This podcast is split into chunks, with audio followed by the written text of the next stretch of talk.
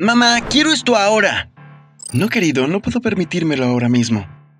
Eres la peor mamá del mundo. Nunca me compras nada de lo que quiero porque me odias. Solo tenía nueve años, pero esas palabras fueron lo suficientes para que mi mamá comenzara a llorar en la juguetería. Me había llevado allí para comprarme algo pequeño porque había sacado un A en mi examen de matemáticas. Pero yo no quería algo pequeño, yo quería ese auto de control remoto súper genial que aparentemente era caro. Yo era muy chico para saber acerca de los precios. Mi mamá tomó mi mano y salió.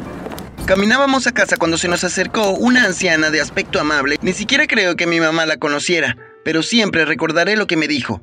Tu mamá te quiere mucho, pero no lo sabrás hasta que pases un día en sus zapatos. Intenta hacer eso y estoy seguro de que serás mucho más amable en el futuro. Y pude hacer eso y mucho más, pero tendrás que seguir mirando para descubrir. Antes de quedarme dormido esa noche, di vueltas y vueltas y seguí pensando en sus palabras. Me preguntaba cómo sería despertar como si fuese otra persona y vivir su vida. Cuando eres pequeño piensas que los deseos se hacen realidad y todo eso, así que me dije a mí mismo antes de cerrar los ojos, mañana desearía poder vivir la vida de mi mamá. A la mañana siguiente me desperté sintiéndome raro, entré en la habitación de mi mamá y ella se había ido, pero luego me miré las manos y piernas y me di cuenta de que me veía diferente. ¿Y por qué estaba usando esmalte de uñas? Fui a mirarme al espejo y vi a mi mamá mirándome. De ninguna manera me había convertido en ella pero era extraño porque de repente no tenía control sobre todas las cosas que decía y hacía. Era como si viviera dentro de ella, pero ella todavía tenía el control de todo lo que estaba haciendo. Lo único que cambió fue que parecía olvidar que yo existía. Solo preparó el desayuno para ella y luego se fue al trabajo. Mi mamá trabajaba como camarera en un restaurante elegante al cual me llevaba, así que me alegré de ver cómo era, pero sus compañeros de trabajo la trataron horrible y su jefe era peor. Estás trabajando demasiado lento, Sandra. Eres completamente inútil. ¿Por qué no intentas ser mejor? No te estoy pagando para que seas una completa idiota. Lo siento mucho, señor. Mi mamá corrió a la sala de almacenamiento y comenzó a llorar. Sentí las lágrimas correr por sus mejillas y comencé a sentirme triste también. Entonces la única persona que era su amigo en el trabajo, un chico llamado Guillermo, abrió la puerta y trató de consolarla. No te preocupes por el jefe, sabes que es un idiota. Pero él siempre me hace sentir tan horrible. No me quedaría aquí si no fuera por José. Pero él piensa que lo odio porque no puedo comprar juguetes caros. Estoy haciendo lo mejor que puedo y me duele tanto que piense que no lo quiero. He estado buscando otro trabajo, pero hasta ahora no he tenido suerte. No te preocupes, cariño. Las cosas saldrán bien. Por cierto, ¿te gustaría salir conmigo el viernes por la noche? No puedo, lo siento. No tengo a nadie que cuide a José. Está bien. Avísame si algo cambia. Me encantaría tener la oportunidad de tener una cita contigo. Esa noche ella se acostó y yo también me dormí. A la mañana siguiente me desperté en mi cama como yo mismo. Fui directo a la habitación de mi mamá y le di un gran abrazo. Parecía estar un poco sorprendida. ¿Estás bien, bebé? No creo que me odies, mamá. Siento haberme comportado así en la juguetería. Trataré de ser más amable. Te amo y todo lo que haces por mí. Me abrazó con fuerza y sonrió. Y, um, ¿Puedo quedarme a dormir en la casa de Gerardo el viernes por la noche? Eh, claro, pero tendré que preguntarle a su mamá. ¡Estupendo! Gerardo era mi mejor amigo y decidí que sería bueno para mi mamá que saliera con alguien. Guillermo parecía bastante genial. Mi papá se fue cuando nací, y ni siquiera me acordaba cómo era el tipo. ¿No soy maduro para un niño de nueve años? De todos modos, lo que tenía que hacer era desear cambiar el cuerpo con alguien y pasaba. A veces hacía esto solo por entretenimiento, para ver cómo eran sus vidas, pero con el paso del tiempo aprendí a controlar a las personas cuyos cuerpos poseía. Supongo que el universo sabía por qué me eligió a mí para recibir este poder, ya que otra persona podría usarlo para peores cosas. Una vez cambié de cuerpo con el matón de la clase, Horacio, y como podía controlarlo, lo obligué a hacer todo tipo de cosas vergonzosas frente a todos, pero luego fui a su casa y me arrepentí. Sus padres eran malos como él, y parecía triste y solo. Entonces, cuando volví a mi propio cuerpo, traté de ser amable con él. Nadie sabía lo que podía hacer hasta que un día se lo dije a mi mejor amigo, Gerardo. Y estábamos en nuestro segundo año de la escuela secundaria. Amigo, me estoy volviendo loco por el examen de física mañana. Oh, tomé esa clase el año pasado y las pruebas fueron fáciles. Presumir tu inteligencia no ayuda a mi situación en este momento, José. Mmm, creo que sé cómo puedo ayudar, pero tienes que prometer que no se lo dirás a nadie. ¿Hacer trampa? No, un poco, no lo sé.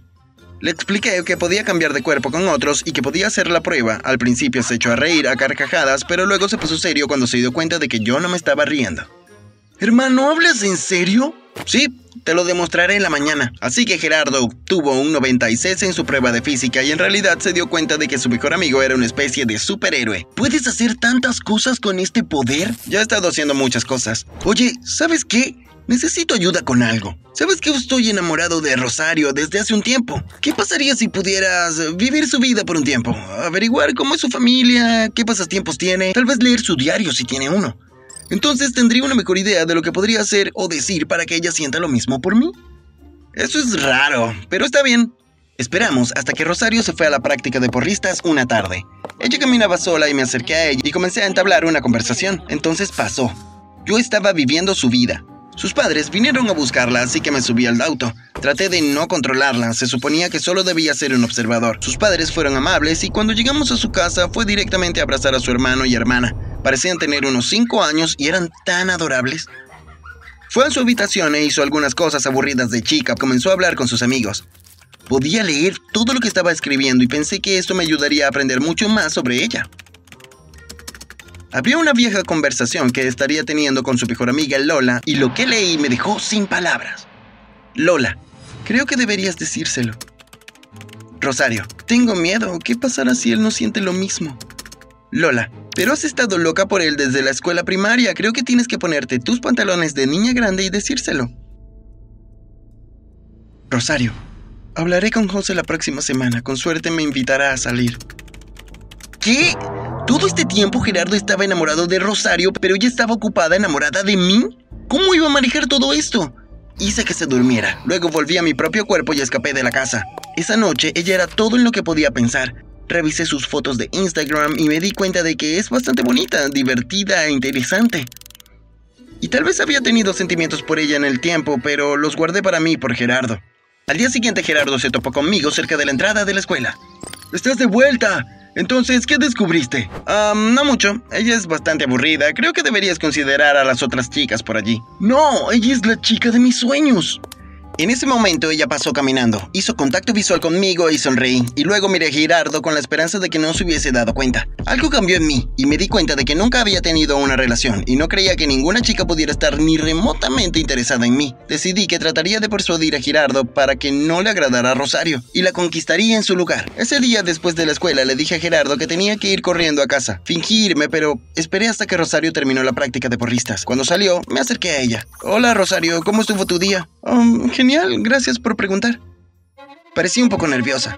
Estaba pensando, ¿te gustaría salir conmigo este sábado? Amaría eso. Muy bien, te recogeré a las seis. Sonreí y me alejé. Espera, ¿cómo sabes dónde vivo? Preguntó y yo estaba demasiado lejos para responder en ese momento. Sé que esto parece horrible, pero esperaba que Gerardo lo entendiera porque era mi amigo. Gran sorpresa, no lo hizo. Cuando Rosario y yo nos convertimos en pareja, se negó a hablarme durante un tiempo. Han pasado 10 años desde entonces. Ahora Rosario es mi prometida y ya no le gustó mucho a Gerardo, pero espero que podamos seguir siendo amigos en el futuro. Te estarás preguntando qué hice con mi habilidad. Aunque era muy inteligente, decidí que no quería ir a la universidad porque mi mamá no podía pagarla y no quería que se endeudara.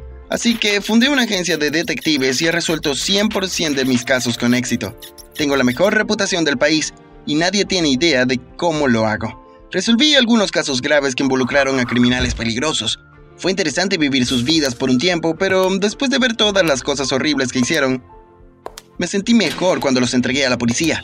Luego me ocupé de casos más leves, como maridos infieles e hijos que fingen ser buenos en casa pero son pésimos en la escuela. Cobro mucho dinero por mis servicios porque soy excelente en lo que hago. Por cierto, Rosario y yo nos casaremos el próximo mes. ¿Crees que debería invitar a Gerardo a la boda?